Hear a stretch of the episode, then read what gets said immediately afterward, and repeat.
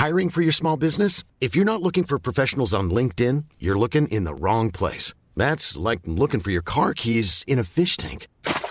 LinkedIn helps you hire professionals you can't find anywhere else, even those who aren't actively searching for a new job but might be open to the perfect role. In a given month, over 70% of LinkedIn users don't even visit other leading job sites. So start looking in the right place. With LinkedIn, you can hire professionals like a professional. Post your free job on linkedin.com slash people today. Even when we're on a budget, we still deserve nice things. Quince is a place to scoop up stunning high-end goods for 50 to 80% less than similar brands. They have buttery soft cashmere sweaters starting at $50, luxurious Italian leather bags, and so much more. Plus, Quince only works with factories that use safe, ethical, and responsible manufacturing. Get the high-end goods you'll love without the high price tag with Quince.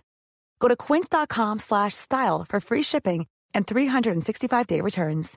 There's never been a faster or easier way to start your weight loss journey than with PlushCare. PlushCare accepts most insurance plans and gives you online access to board-certified physicians who can prescribe FDA-approved weight loss medications like Wigovi and Zepbound for those who qualify.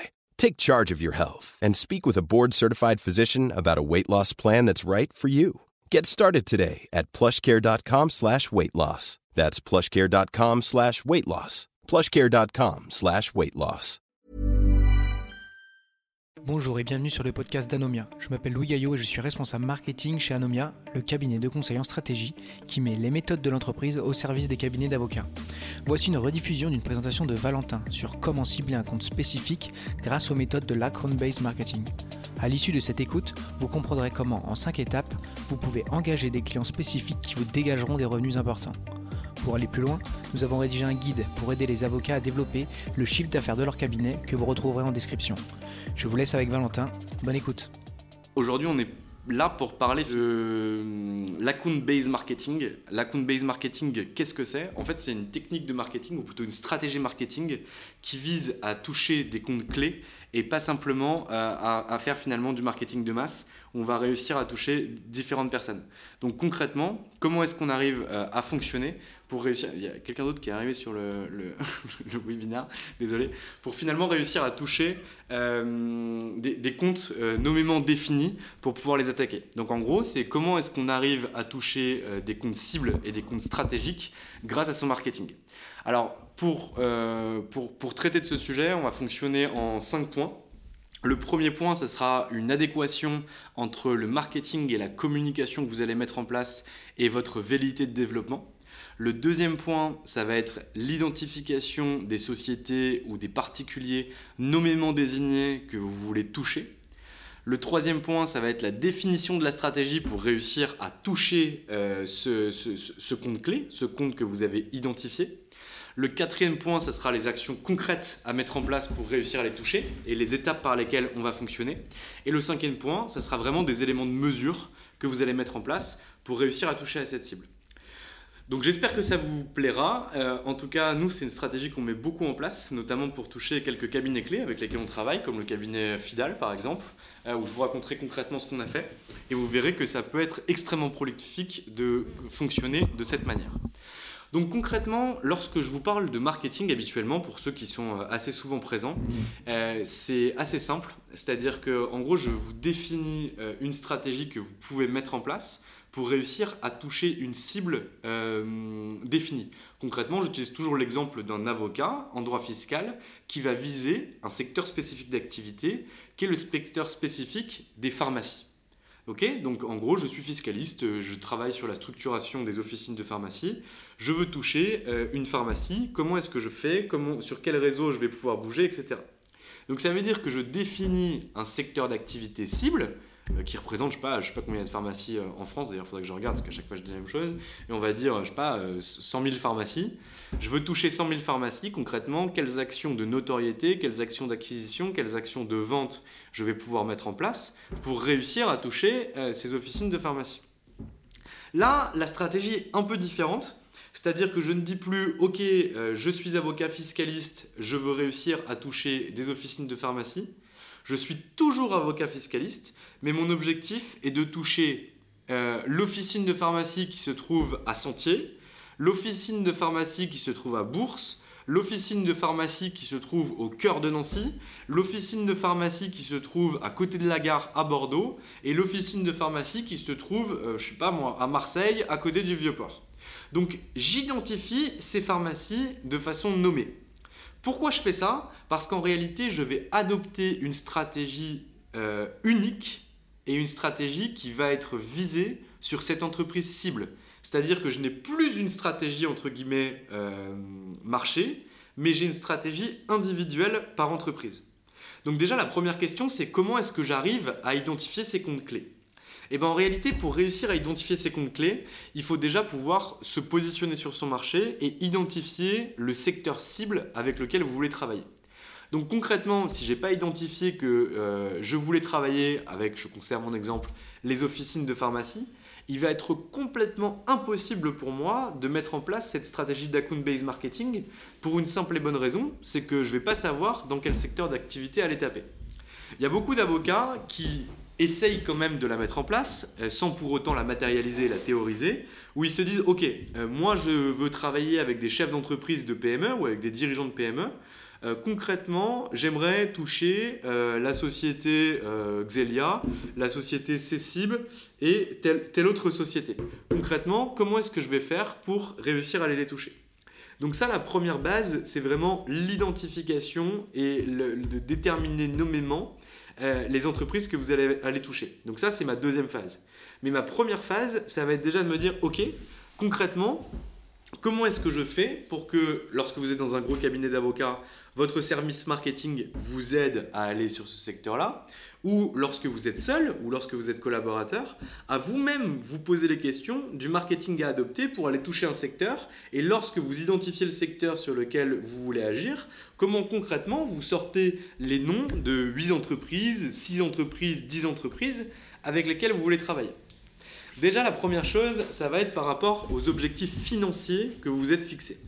Lorsque vous dites, OK, euh, on prend l'exemple d'Anomia, je suis euh, consultant en stratégie à destination exclusive des cabinets d'avocats. Concrètement, sur le territoire, il y a bon an, mal an, 40 000, 40 000 cabinets d'avocats.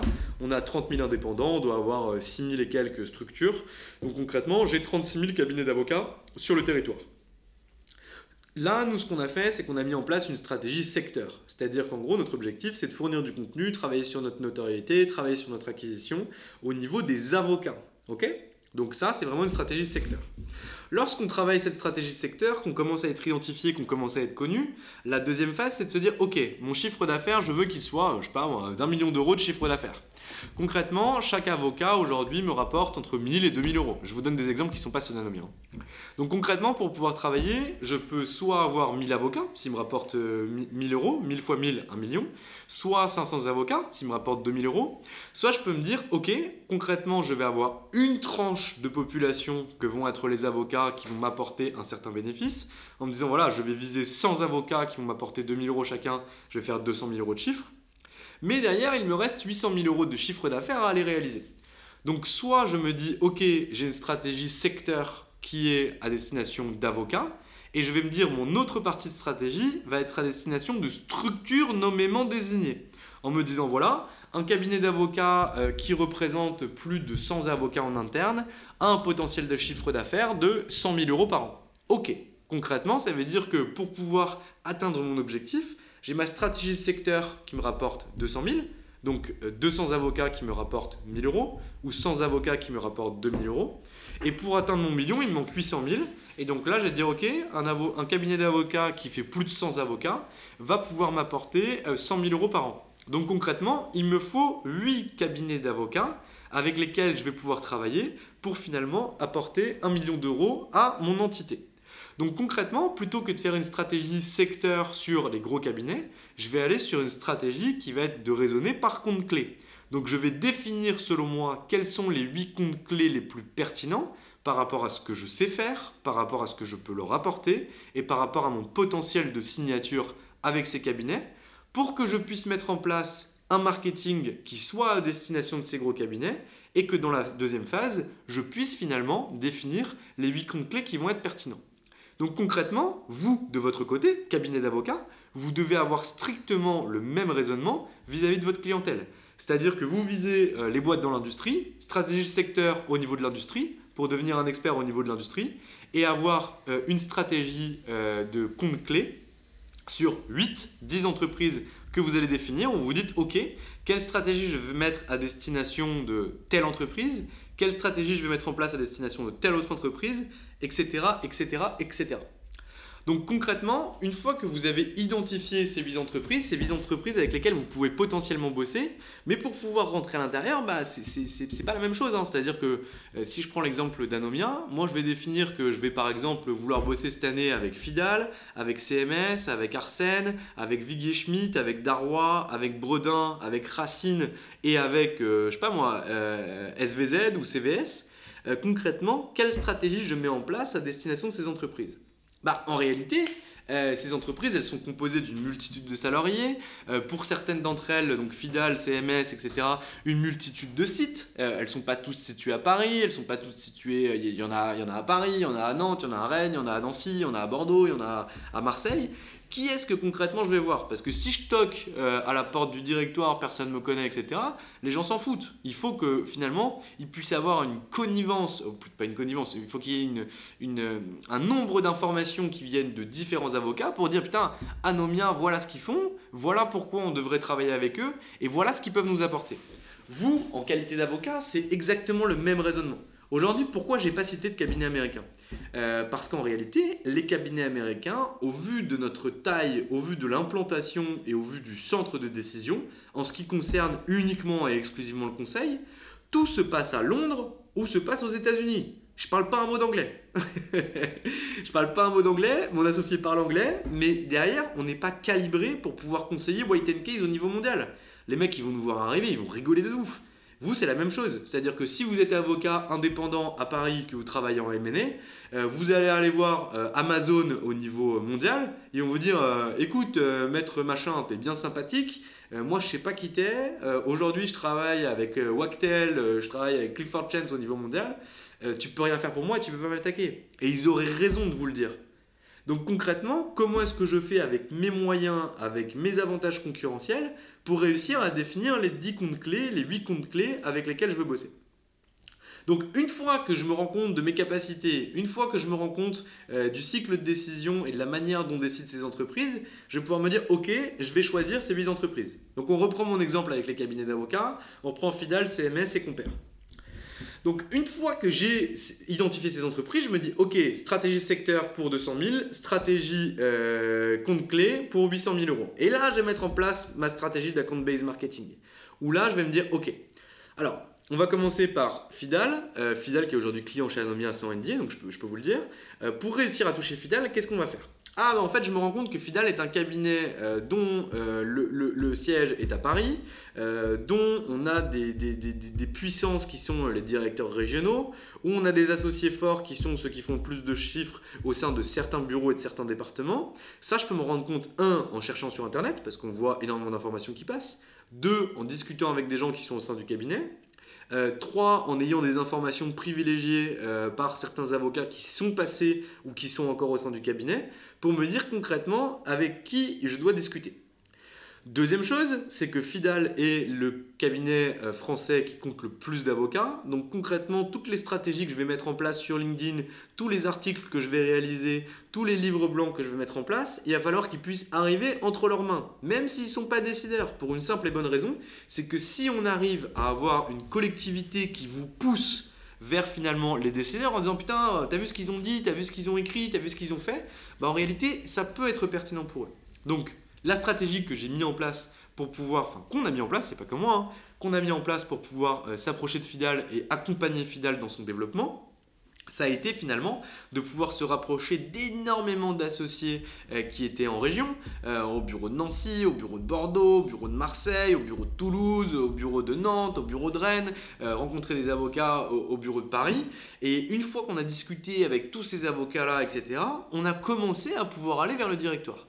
Et lorsqu'on est allé vers le directoire, on n'était pas entre guillemets des inconnus. Ça ne veut pas dire qu'ils savaient comment on travaillait, ça ne veut pas dire qu'ils pensaient qu'on était bon ou quoi que ce soit, mais ils avaient d'ores et déjà entendu parler de nous, soit par leurs confrères qui n'étaient pas au sein du cabinet, soit par leurs associés qui étaient au sein du cabinet. Et du coup, la relation était beaucoup plus facile, parce qu'en réalité, ben, on, nous connaissait, on avait entendu parler de nous, etc. Pour les autres cabinets d'avocats, c'était la même chose. C'est concrètement réussir à être introduit par des acteurs travaillant au sein de l'entreprise ou avec l'entreprise pour rencontrer a posteriori le décideur ou une personne clé qui va finalement pouvoir vous introduire. Mais il faut que vous ayez l'appui de tiers. Parce qu'en réalité, si vous n'avez pas euh, des gens en interne qui vous appuient, qui vous poussent, ce qu'on appelle nous des champions, si vous n'avez pas de champion en interne, en réalité, ça va être extrêmement compliqué de pouvoir travailler avec ces comptes clés. Euh, je prends un exemple concret. Euh, vous êtes avocat en IPIT, vous vous dites, OK, ça serait super de pouvoir bosser avec LVMH. Si vous vous pointez en disant toc toc toc, je voudrais, je voudrais voir le directeur juridique de LVMH ou je voudrais voir le directeur euh, IPIT ou je sais pas comment ça s'appelle, actif incorporel de chez LVMH, déjà un, il y a fort à parier qu'ils vous reçoivent pas, et deux, s'ils vous reçoivent, il va vous dire mais t'es qui, tu sors d'où, tu fais quoi? Et il aurait raison. Parce qu'en réalité, vous n'avez pas été introduit, vous n'avez pas été poussé. Donc si moi je voulais travailler avec Hermès aujourd'hui ou avec LVMH, ben en fait ce que je ferais, c'est que j'appellerais des gens d'LVMH qui sont partis ou qui sont partis d'LVMH en disant ok mais comment ça se passe de la direction juridique euh, comment ça se passe avec telle et telle équipe euh, qui décide qui prend les décisions qui fait quoi où est-ce qu'ils consulte les informations est-ce que LinkedIn est pertinent est-ce qu'écrire des articles c'est pertinent est-ce qu'il faut faire de la vidéo comment est-ce que je dois fonctionner en réalité aller chercher de l'information privilégiée euh, comme, on appellerait ça en, droit boursier, de la formation privilégiée pour faire un délit d'initié, entre guillemets, de l'information qui vous permet de faire un délit d'initié au sein de ces entreprises-là en disant, OK, moi, chez Hermès, je sais comment ça se passe parce qu'en réalité, j'ai pu rencontrer des juristes qui sont partis de, de cette société, j'ai pu rencontrer des juristes qui étaient présents au sein de cette société, j'ai pu rencontrer des directeurs opérationnels qui sont présents au sein de la société et qui m'ont donné leur réalité. En plus de ça, vous discutez avec eux, donc en réalité, il vous identifie, il voit que vous êtes quelqu'un de sympathique, quelqu'un de pertinent. Et le jour où vous allez, voudrez aller voir le directeur des actifs incorporels, le directeur de l'IP, le directeur de l'IT, ou je ne sais pas qui au sein de la société Hermès, vous arriverez non pas en terrain conquis, mais en tout cas dans un terrain défriché où derrière on a déjà parlé de vous, vous vous êtes déjà fait introduire. Et c'est à ça que sert la stratégie d'account-based marketing, c'est qu'en réalité, vous allez être introduit avant même que vous puissiez demander un rendez-vous avec la personne clé qui va pouvoir décider. Ça ne veut pas dire que vous serez retenu. Ça ne veut pas dire que vous serez sélectionné. Ça ne veut pas dire que vous travaillerez avec l'entreprise. Mais ça signifie que ça sera beaucoup plus simple d'arriver au décideur parce que vous serez poussé par des gens qui finalement travaillent avec lui. Donc ça, c'est ultra pertinent. Donc identifier les comptes clés par rapport aux gens qui travaillent au sein de ces entreprises pour finalement vous faire euh, intégrer ces entreprises et pour que vous puissiez discuter avec les bonnes personnes. Vous voyez bien que lorsque vous vous concentrez sur des entreprises, on ne se concentre plus sur des secteurs. Donc en gros, travailler sur un secteur, c'est travailler de façon macroéconomique en se disant, ok, bah voilà, il y a, euh, pas, 10 000 entreprises dans le luxe en France, j'ai fonctionné par rapport à ces 10 000 entreprises. Non, la réalité, c'est que vous fonctionnez avec une entreprise. Donc, si je voulais travailler avec Hermès, bah, la première chose que je ferais, c'est que j'irais euh, bouffer des trucs sur, euh, par exemple, en IPIT, je boufferais des trucs sur les, actifs incorporels qu'ils peuvent avoir. Donc, j'irais sur l'INPI, je regarderais toutes les marques qu'ils ont déposées, éventuellement les brevets, euh, les dessins et modèles, etc., pour voir ce qu'ils ont. Deux, je regarderai les dernières actualités qui sont sorties par rapport à ça. Trois, je regarderai les mouvements qu'il y a au sein de la direction juridique, au sein des équipes, pour voir concrètement ce qui se passe. quatre, euh, j'irai à des conférences qui sont réalisées par la société. 5. Euh, euh, j'écrirai des papiers qui concernent la société Hermès par rapport aux derniers arrêts qui sont sortis ou des, choses qui ont été réalisées. 6. c'est que j'ajouterai la globalité des gens qui travaillent chez Hermès et qui sont pertinents par rapport à mon secteur d'activité sur LinkedIn pour être sûr que ce que je peux écrire, finalement, ça arrive sous leurs yeux ou qu'ils le voient passer. 7 euh, je contacterai des gens qui sont passés par la société Hermès pour avoir des informations privilégiées sur la société. Donc on voit bien que toutes les actions de marketing, de communication, de vente que je vais pouvoir réaliser, lorsque je me focalise et que je me concentre sur un compte clé, finalement elles sont beaucoup plus simples. Parce que je suis plus sur le secteur du luxe qui est un secteur énorme, je suis sur une société, bon alors là, la société que je cite, qui est la société Hermès, c'est une énorme société, mais en réalité, je peux nommément identifier les gens à l'intérieur. J'irai voir l'organigramme, je regarderai qui fait quoi, comment ça fonctionne, qu'est-ce qui se passe en interne, etc. Avec quel cabinet ils travaillent, comment est-ce que je peux finalement trouver une petite brèche à l'intérieur pour venir travailler avec eux. Donc on voit bien que cette stratégie-là, finalement, elle est beaucoup plus proche de l'entreprise, elle vient même au cœur de l'entreprise, parce que dans tous les exemples que je vous ai cités, on sollicite bien sûr des ressources euh, disponibles euh, sur l'entreprise, mais on sollicite aussi des acteurs internes à l'entreprise ou qui, externes qui sont sortis de l'entreprise mais qui y sont passés, pour que finalement je puisse les, les, approcher et tirer la substantifique moelle des informations qu'ils vont pouvoir me donner pour, a posteriori, étape numéro 3, mettre en place des actions concrètes pour réussir à les toucher. Donc, les actions concrètes, j'en ai déjà parlé. Il y a énormément d'actions de notoriété, d'acquisition, de vente que je peux mettre en place. Euh, en termes de notoriété, vous pouvez utiliser tout ce qui est physique, tout ce qui est digital. Euh, et derrière, vous pouvez l'adresser nommément à une personne. Euh, si vous écrivez un papier sur le luxe, bah, derrière, on l'adresse à l'industrie du luxe. Si vous voulez toucher la société Hermès, bah, vous écrivez un papier sur Hermès et vous le envoyez aux gens qui travaillent sur Hermès. Et quoi qu'il arrive, les gens qui travaillent chez Hermès iront voir ce papier parce qu'ils ont des services de veille pour regarder ce qui sort sur leur nom, etc. Si on voit qu'il y a un avocat qui écrit une dizaine ou une quinzaine d'articles sur Hermès euh, par rapport à sa stratégie en termes d'IP-IT, par rapport au brevet, par rapport à la stratégie de marque, par rapport à ce qu'ils font, ce qu'ils mettent en place, au bout d'un moment, il y a fort à parier que ce soit pas vous qui les contactez, mais eux qui vous contactent en se disant Putain, mais t'es qui toi? Pourquoi t'écris tout le temps sur la société Hermès? Que t'écris c'est pertinent, etc. Je veux te rencontrer. Donc, c'est réussir finalement à investir sur 8 entreprises et se dire Voilà, ces entreprises-là, il faut que j'aille les chercher. Alors, je reprends mon exemple euh, que j'ai utilisé dès le départ. Je vous ai dit 200 000 euros secteur euh, et 800 000 euros compte clé. Si votre objectif c'est d'avoir 800 000 euros de compte clé, je vous ai cité 8 entreprises parce qu'il y avait un potentiel de 100 000 euros de chiffre d'affaires par entreprise. Euh, vous vous doutez bien que je ne vais pas réussir à signer ces 8 entreprises sur l'année. Donc concrètement, il faut avoir une stratégie compte clé qui soit supérieure à ça. C'est-à-dire que si vous avez 800 euh, 000 euros de chiffre d'affaires avec un potentiel de 100 000 euros par entreprise, on va beaucoup plus aller attaquer 24 entreprises plutôt que 8 parce que le potentiel de signature va être à hauteur de 30% et pas à hauteur de 100%. Donc ça, c'est bien important de l'avoir en tête.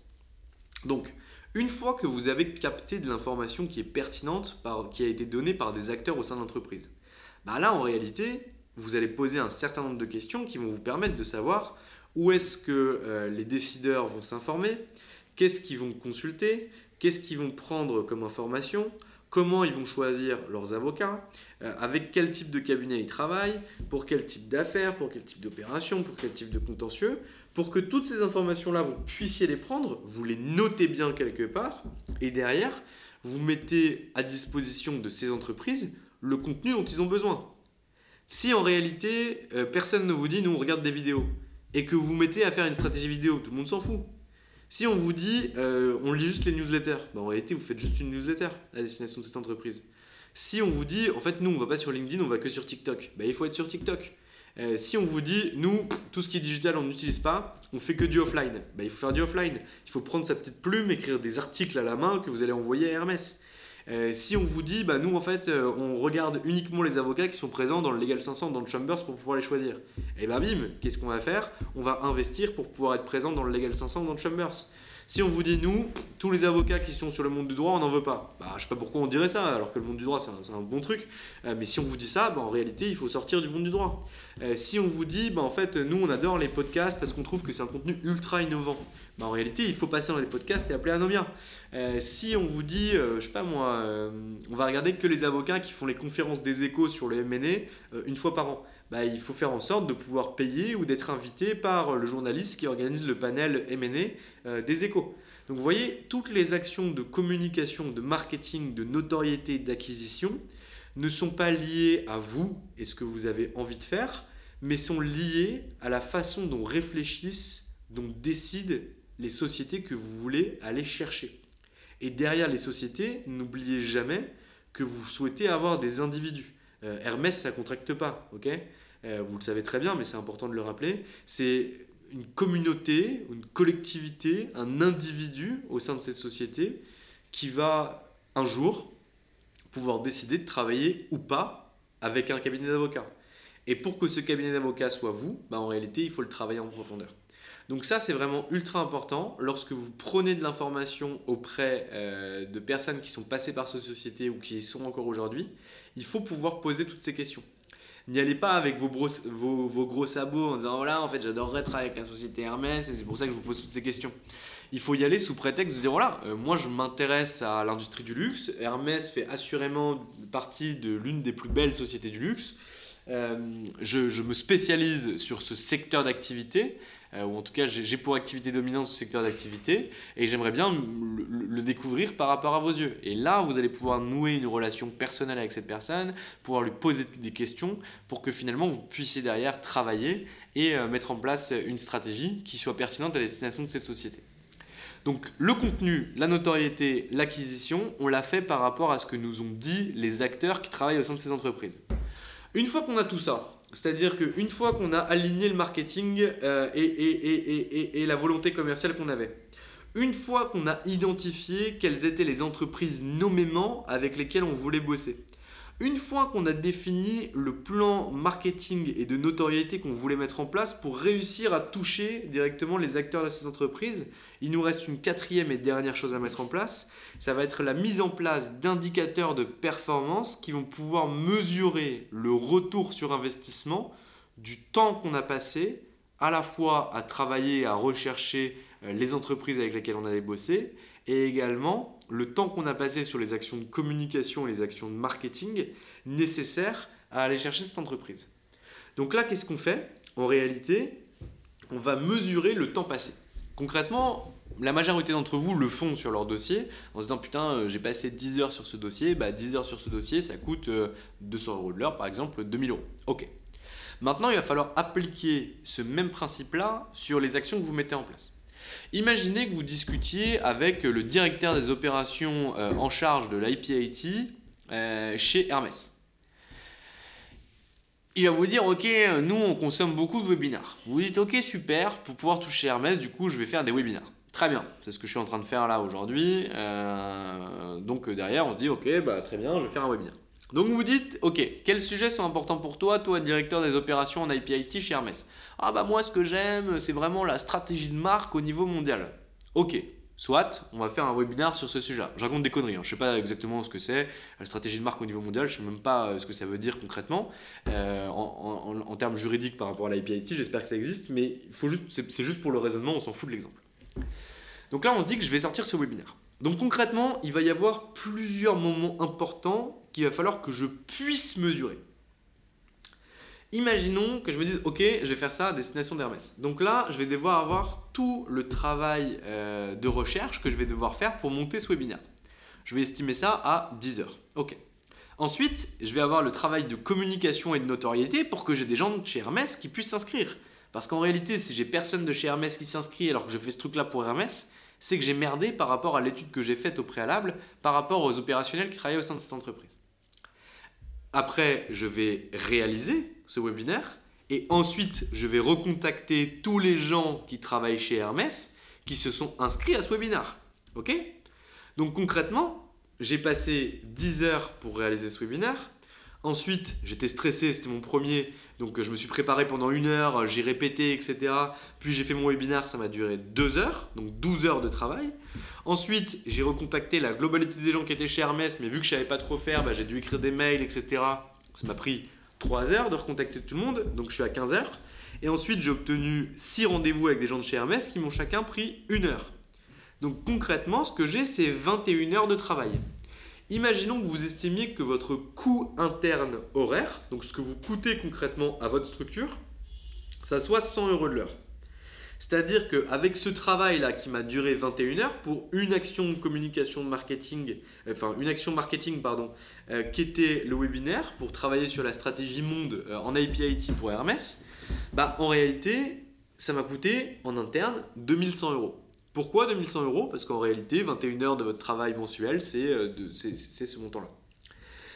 Donc si derrière, vous allez, vous ayez, vous allez, enfin, vous avez un premier dossier qui arrive, c'est-à-dire que vous passez 21 euh, heures sur ce travail-là, vous avez un retour sur investissement ou Hermès, miracle, au premier contact, ce qui est complètement impossible, mais on va conserver mon exemple jusqu'au bout, euh, vous file un, un, dossier à hauteur de 10 000 euros.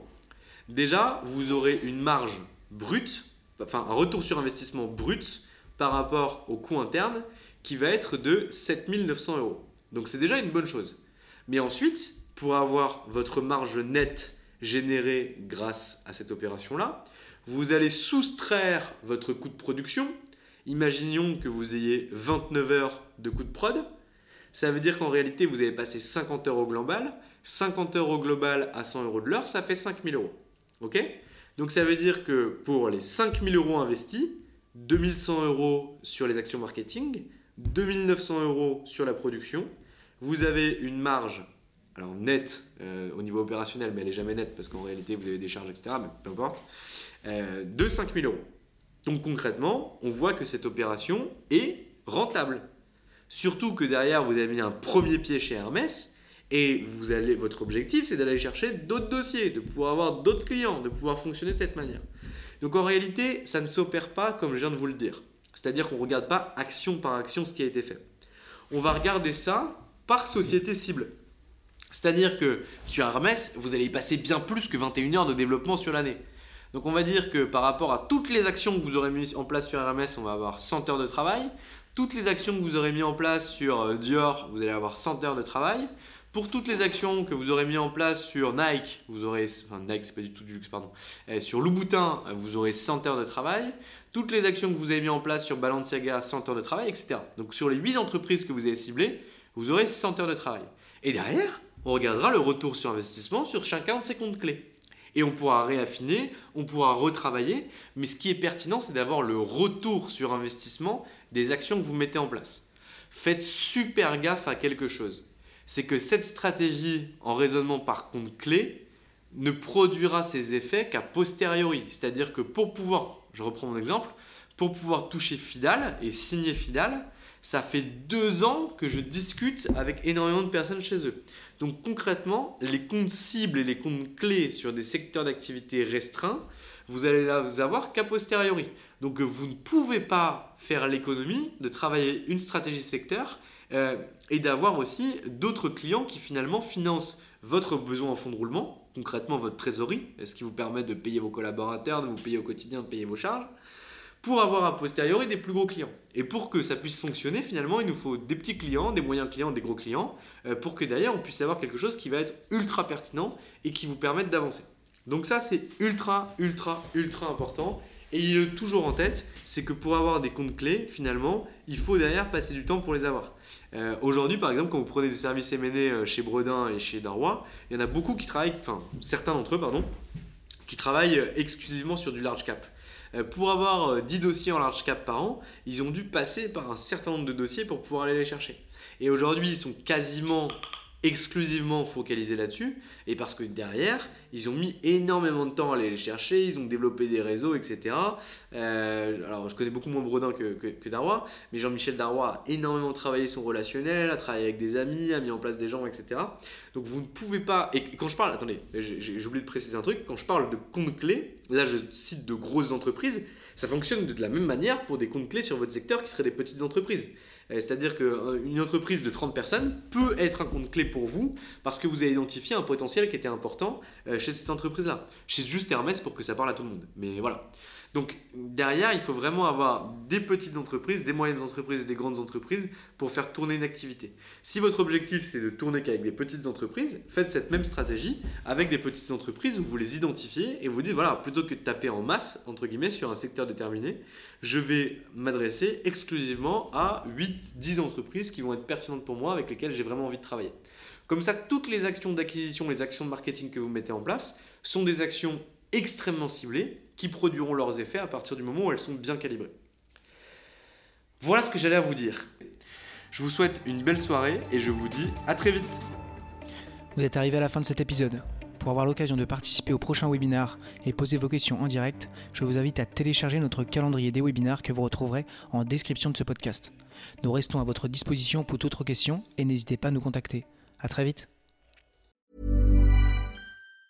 Mom deserves the best, and there's no better place to shop for Mother's Day than Whole Foods Market. They're your destination for unbeatable savings, from premium gifts to show-stopping flowers and irresistible desserts. Start by saving 33% with Prime on all body care and candles. Then get a 15-stem bunch of tulips for just $9.99 each with Prime. Round out Mom's menu with festive rosé, irresistible berry chantilly cake, and more special treats. Come celebrate Mother's Day at Whole Foods Market. Mom deserves the best, and there's no better place to shop for Mother's Day than Whole Foods Market. They're your destination for unbeatable savings, from premium gifts to show-stopping flowers and irresistible desserts. Start by saving 33% with Prime on all body care and candles. Then get a 15-stem bunch of tulips for just $9.99 each with Prime. Round out Mom's menu with festive rosé, irresistible berry chantilly cake, and more special treats. Come celebrate Mother's Day at Whole Foods Market. Market. Want to get a chiseled look in the jawline? Sculpt and shape your jawline with added volume from Juvederm Volux XC. Juvederm Volux XC is an injectable gel specifically designed to be robust enough to improve moderate to severe loss of jawline definition. And it is the first and only hyaluronic acid filler approved for the jawline. Add volume to your jawline for a chiseled look with Juvederm Volux XC. For important safety information and to find a licensed specialist, visit